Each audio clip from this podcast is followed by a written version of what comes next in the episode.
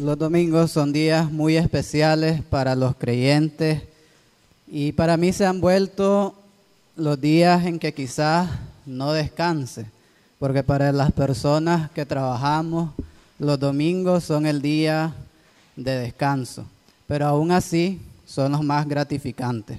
Me son de gozo y de alegría, aunque yo sé que mi cara muchas veces no lo expresa así, pero sí estoy alegre, gozoso cuando estoy en la casa del Señor. Y no solo en la casa del Señor, sino también sirviéndole a Él. En estos dos años que hemos tenido que trabajar de manera diferente, dadas las circunstancias que todos conocemos, el Señor ha hecho de este momento una oportunidad para capacitarme en distintas maneras, preparándome no solo para llevar mejor los ministerios que acá desempeño y su mensaje, pero para trabajar también en mi área secular. Aunque en estos días no ha sido lo normal en la vida de Filadelfia, he aprendido en mi fe en Cristo que el hacer iglesia va mucho más allá de lo que estamos habituados a hacer. Y que está en nosotros agarrar las materias primas que el Señor nos da y sacarle y pulirlas y sacar lo mejor de ellas. Y esto lo he aprendido a través de la palabra de Dios. Y en estas semanas que he estado leyendo la carta de Pablo a los colosenses para prepararme para esta meditación, me he dado cuenta que Dios se identifica como un trabajador. Y esto es el primer punto de tres de este mensaje. Dios se identifica como un trabajador. Yo no sé ustedes, pero de vez en cuando, cuando uno abre su Facebook, los viernes usualmente aparece una imagen que dice algo así, por fin es viernes, y después dice, pero hay que trabajar el lunes, con una cara de decepción. Este es un mensaje que muchas veces quizás hasta uno lo ha publicado, pero lo que oculta esta imagen es que el trabajo de lunes a viernes es un tipo de esclavitud y comenzamos a vivir en los fines de semana. Y hay quienes hasta usan la palabra de Dios para decir que el trabajo es una maldición, donde lo encontramos en Génesis, cuando el Señor le dice al ser humano que va a tener que trabajar para conseguir su alimento. Pero en Génesis expresa en realidad todo lo contrario. El plan de Dios es perfecto y desde un inicio el Señor dijo que el trabajo era una bendición. Y esto se lo dijo a Adán y a Eva antes de su caída. Dios nos invitó a trabajar junto con Él. Trabajar es la invitación de Dios a nosotros para ser co-creadores junto con Él. Dios al presentarse en las escrituras varias veces se presenta como un trabajador. Ustedes me, dirán, pero ¿dónde sale eso en la Biblia? Y yo les contesto, pues la respuesta está desde el Génesis, donde Él dice, en el principio creó. Y nos narra seis días en que Dios tuvo sus días laborales, por así decirlo. Seis días en que estuvo trabajando y del caos sacó belleza. Y al final de todo, dijo, es muy bueno. Dios es un trabajador y se presenta a lo largo de la Biblia como tal. Lo podemos encontrar que se compara como un labrador, se compara como un alfarero, se compara como un maestro y se compara como un médico. Y es de esta manera que conocemos a Dios. Inclusive cuando Dios se encarnó en el Señor Jesucristo, Jesús pasó más tiempo siendo carpintero que en su ministerio que el Señor le había enviado. Es por eso que se puedo decir con toda seguridad que Dios se identifica como un trabajador, que a Dios le encanta el trabajo. Y es por eso que desde el principio nos ha invitado como seres humanos a unirnos a este trabajo, a esta labor. Y lo encontramos en Génesis 2.15, donde nos dice, tomó pues Jehová Dios al hombre y lo puso en el huerto del Edén para que lo labrara y lo guardase. Ahora bien, esto nos dice que Dios le dio un lugar de trabajo a Adán y a Eva, el huerto del Edén, para trabajarlo y cultivarlo. El Señor no les dijo, van a guardar este lugar, van a ser guardabosques, porque la diferencia entre un guardabosque y un jardinero o un cultivador es que el guardabosque solo se encarga de que todo se mantenga exacto, pulcro a como está y no mete la mano para cultivar la tierra. Pero Dios le dijo a Adán y a Eva que iban a ser cultivadores. Dios nos ha dado la materia prima y nos dice, así como yo, únete a mí y crea belleza. Dios nos llamó a cultivar su creación, nos llamó a potenciar lo que Él nos había dado, nos llamó a tomar esa materia prima y llevarla al siguiente nivel. Así que disfruta tu trabajo. Si eres carpintero, deleítate en sacarle un mueble espectacular. Si eres maestro, que tus clases sean cautivadoras. Si eres jardinero, que tu jardín sea el más precioso. En cada oficio tenemos que sacar lo mejor de él. Él nos ha dado esa materia prima, que para nosotros la exprimamos y saquemos belleza. Él nos ha invitado a unirnos a este mover creativo que Él ha desempeñado a lo largo de la historia del ser humano. Nos ha dado este huerto para cultivarlo. Le ha dado ese trabajo para que lo cultives. Lo que nos lleva a siguiente, al siguiente punto. Dios nos llama a crear cultura. Ahora bien, esto se hace realidad hoy porque el Señor nos está llamando como iglesia, como creyente, a crear cultura. Lamentablemente, muchas iglesias y muchos creyentes hemos caído en el error que nos hemos amoldado a este mundo, a esta cultura. Como decía en otra reflexión pasada, los nicaragüenses somos impuntuales y como iglesia, en vez de fomentar la puntualidad, ¿qué decimos? Ponemos media hora antes las cosas para que comience a la hora que tenemos estipulado. Y eso no debe de ser así. Nosotros debemos de aprender a ser puntuales. Si decimos a las 10 comienza el culto, a las 10 comienza, esté el que esté, y no estar esperando a los demás. Así es como se crea cultura. Pero si nosotros nos amoldamos a este mundo y comenzamos a chinchinear a todo mundo, entonces no estamos creando cultura. Estamos fomentando la cultura que ya existe y que no le agrada al Señor. Nosotros estamos llamados a darle forma al mundo y no que el mundo nos dé forma a nosotros. Y que nosotros seamos los que demos la forma a este mundo que va por cualquier lado menos buscando a Dios. Y esto lo podemos hacer siguiendo los consejos que Pablo nos da en la carta a los colosenses. Yo les animaría a que lean ese libro que es corto, de cuatro capítulos, donde hay muchos consejos que Pablo le da a la iglesia. Pero nos vamos a enfocar en estos dos versículos, en el 23 y el 24 del capítulo 3, si no me equivoco. Sí, del capítulo 3.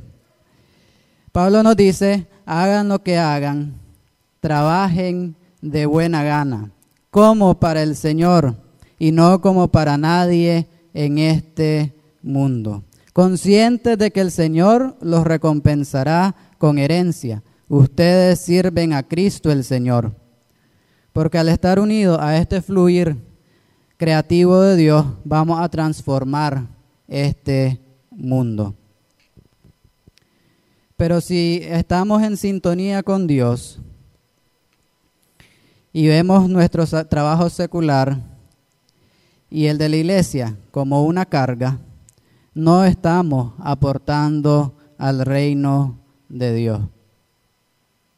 Ser cristiano debe ser sinónimo de buen trabajador. Yo me acuerdo que cuando yo comencé a venir acá a la iglesia hace poco, en los 90, porque yo soy de los 90, entonces yo me acuerdo que mi mamá me decía que antes las personas, cuando uno decía que era evangélico, las personas tenían en alta estima el trabajo que esa persona desempeñaba. Pero ahora no, ahora es como decir soy gato. Ahora decimos que somos cristianos evangélicos y nos da lo mismo. Y a las personas que nos contratan les da lo mismo porque la mayoría actúa igual que los demás. Entonces no hay ninguna diferencia entre un evangélico, un católico o un no creyente. Y eso no debe de ser así. Porque si estamos en el Señor, entonces vamos a hacerlo todo nuestro trabajo va a ser como que es para Él. Y es así que vamos a disfrutar ir lunes, martes, miércoles, jueves y viernes y sábado a trabajar.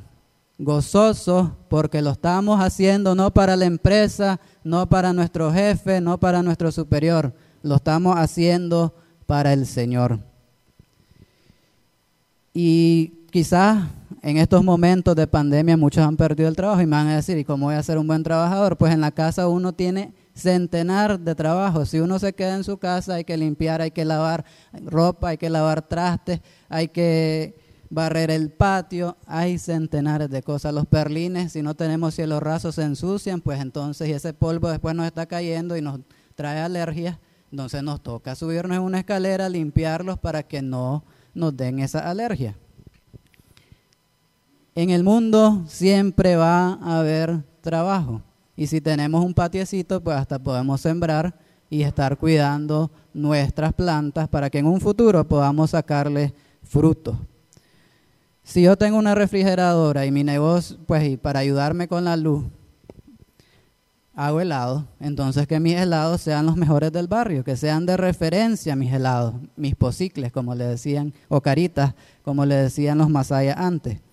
Entonces, eso es lo que el Señor quiere. Pero cada cosa que hagamos lo debemos de hacer con amor y con gozo. Si me toca ser el que cocina el almuerzo, la cena y el desayuno para que mi esposo o mi esposa vayan al trabajo, pues lo hago con amor y gozo, porque no es para Él, es para el Señor. Pero muchas veces nos unimos y nos quejamos al igual que el mundo por nuestros trabajos cansados de lunes a viernes o a sábado, dependiendo. Y en los domingos venimos a descansar. Y nos venimos y nos conformamos con sentarnos a escuchar y a cantar acerca del Señor. Y ahora que no nos estamos reuniendo quizás presencialmente por completo, nos molestamos por eso porque ya no podemos ni cumplir la cuota del domingo, porque ya no es lo mismo, no es lo mismo estar viéndonos, viendo a una persona en una pantalla que vivirlo. Yo lo entiendo, completamente diferente, es completamente inclusive poco humano, pero es lo que nos ha tocado vivir, por amor a los demás porque fácil es venir, sentarnos, pero no sabemos qué andamos cargando nosotros. Y eso es lo que nos ha enseñado esta enfermedad, que no sabemos lo que andamos cargando. Y inconscientemente podemos enfermar a alguien, no porque veníamos con malicia, voy a matar a, a Sutanito, no, sino porque lo andamos cargando, se nos pegó a nosotros y alguien nos lo pegó y nosotros se lo pegamos a alguien y así va la cadena. Pero bueno, entonces esto lo hacemos por amor a los demás. Y porque los nicaragüenses no somos disciplinados, porque hay otras maneras, ¿verdad?, de sostener cultos presenciales, limitando la cantidad de personas, los que se inscriben vienen, los que no, no, pero nosotros somos indisciplinados, como está abierto aquí voy a llegar. Entonces, ni modo, hay que ser drástico.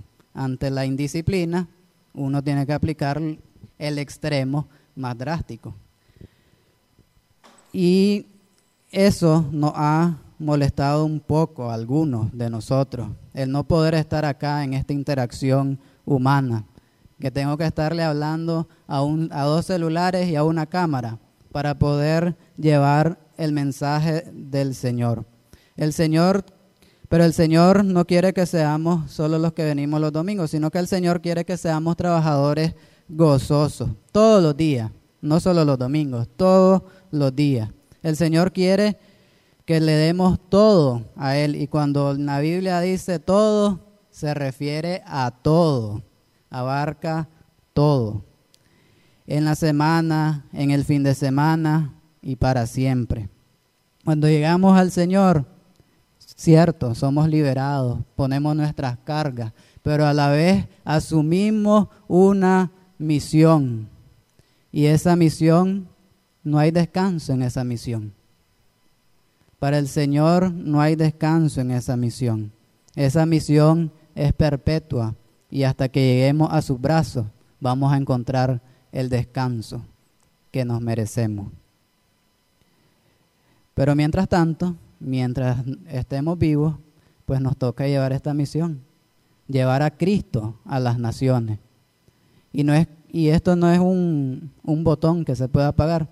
Hoy me voy a poner la corbata de cristiano, que hoy sí represento a la iglesia y a Cristo, y cuando ando de mal humor, pues me la quito y, actúo como yo quiero.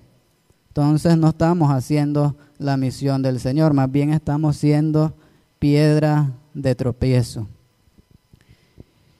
Pero cuando uno trabaja apasionado por el Señor, aunque a uno le digan metido, aunque a uno le lo critiquen por lo que hace, aunque le pongan puntapiés o le quieran poner una pared para que no siga, uno sigue porque yo lo estoy haciendo es para el Señor. A mí no me interesa, lo, bueno, sí me debe interesar, pero no le debo de tomar la importancia mayoritaria en mi vida la opinión del resto de la humanidad. Claro, que si me están diciendo algo que va conforme a la palabra del Señor, obvio que tengo que hacer caso. Tampoco vamos a ser arrogantes y orgullosos. Tenemos que ser humildes y aceptar cuando estamos equivocados. Pero esa es la cultura que debemos de contagiar a este mundo. Esa pasión por Cristo. Y la pasión por Cristo se demuestra siendo apasionados como Él lo fue y como Él lo es con nosotros.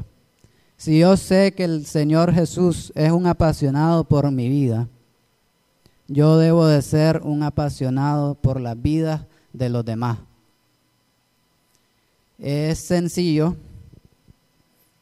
así de sencillo como suena, pero no lo es tan sencillo. Pero cuando estamos apasionados por Él, estamos creando junto a Él una cultura arraigada a Él y en Él.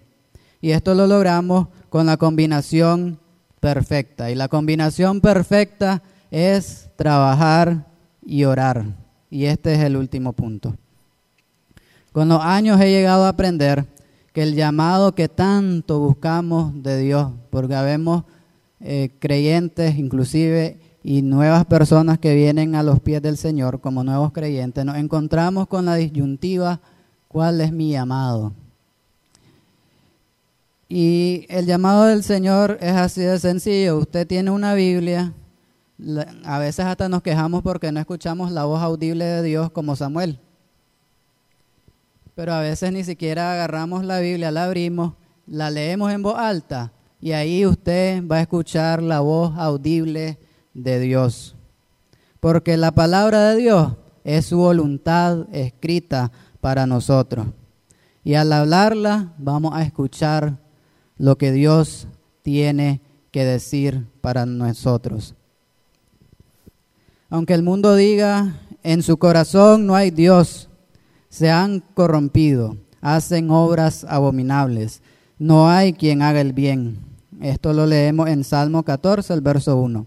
Dios dice, en mí hay esperanza, en mí hay salvación, en mí hay restauración. Y, el, y es deber nuestro, de los que creemos en el Señor, y le seguimos mostrar esto al mundo. ¿Cómo? Trabajando y orando. El Señor nos lo dice en Colosenses 4, versos 2 y 3. Dedíquense a la oración, perseveren en ella con agradecimiento y al mismo tiempo intercedan por nosotros a fin de que Dios abra las puertas para proclamar la palabra, el, misterio de Cristo por el cual estoy preso. El trabajo del Señor debe de ir acompañado de oración. Esto no lo podemos pasar por alto, aunque muchas veces, inclusive yo lo acepto, uno se enfoca mucho en tanto trabajar que a veces descuida la oración, pero esto debe de ir acompañado. Pues es en la oración que nos sustentamos, es en la oración, con la oración que podemos conversar con Dios es con la oración que encontramos algunas respuestas y dirección de parte de Él. Él es quien abre las puertas y prepara los corazones donde a través de nuestro trabajo su palabra va a ser va a entrar a la vida de esas personas. Es por eso que trabajar y orar es la manera en que podemos vivir de domingo a domingo. Es cierto, trabajamos de lunes a viernes o a sábado. Y todavía trabajar el domingo, diríamos algunos. Pues sí. Porque el descanso lo encontramos en el Señor. Cuando es muy, eh, esta comparación me imagino que así como yo me siento cuando estoy diseñando algo o cuando estoy de viaje metido en lo que estoy haciendo, uno se siente que nada, que todo el mundo puede caer, pero uno está de pie haciendo su trabajo. Así igual eh, es la vida de los músicos. Cuando uno se inspira y está tocando y ejecutando su instrumento, uno se siente diferente. Uno se siente como a veces hasta uno puede, hasta ver, si está lleno el lugar, puede apartarse de esa multitud y concentrarse únicamente en ejecutar, en ejecutar el instrumento. Así yo me siento cuando estoy sirviendo al Señor. Y eso para mí es un descanso. Podré estar trabajando, moviéndome, pero ahorita que estoy, uno está chavalo, uno lo puede aguantar. Cuando esté viejito, pues viejito, me quedaré en mi casita orando, porque ya no voy a poder hacer todo lo que la energía que tiene mi cuerpo puede hacer ahorita. Entonces, a los jóvenes, a los niños, lo que les animo es que si llegamos a conocer al Señor, trabajemos sin descanso y sin desmayar, en tiempo y fuera de tiempo, para llevar su mensaje. Y aquellos que aún no han conocido al Señor Jesucristo, hoy les quiero dar esta verdad bíblica que le encontramos en Colosenses y que la da Pablo en un poema precioso que resume y explica palabra por palabra por qué hoy aquí en Filadelfia somos apasionados por Cristo. Somos de los que vamos por la vida agarrados a su mano. Somos los que trabajamos por amor a Él. Que podemos dejar a 99 hermanos por ir a buscar a ese hermano que no no lo hemos visto. Quiero darte estas palabras para que tú también te unas a esta gran obra del Señor. Y este es el propósito por el que nacemos. No importa de dónde vengas, no importa cómo vengas. Esto es lo que Dios dice. Él es la imagen del Dios invisible, el primogénito de toda creación, porque por medio de Él fueron creadas todas las cosas en el cielo y en la tierra, visibles e invisibles, sean tronos, sean potestades, poderes, principados o autoridades. Todo ha sido creado por medio de Él y para Él. Él es anterior a todas las cosas, que por medio de Él forman un todo coherente.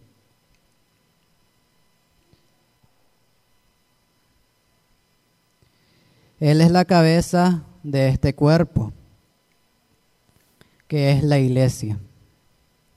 Porque a Dios le agradó habitar en él, en él con toda su plenitud y por medio de él reconciliar consigo todas las cosas, tanto las que están en la tierra como las que están en el cielo, haciendo la paz mediante la sangre que derramó en la cruz. Hoy es el día de salvación.